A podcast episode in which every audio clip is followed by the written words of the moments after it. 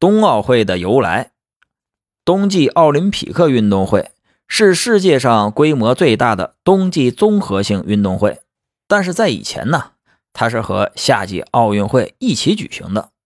直到1986年，国际奥委会决定把冬季奥运会和夏季奥运会从1994年起分开，冬夏之间隔两年间隔举行。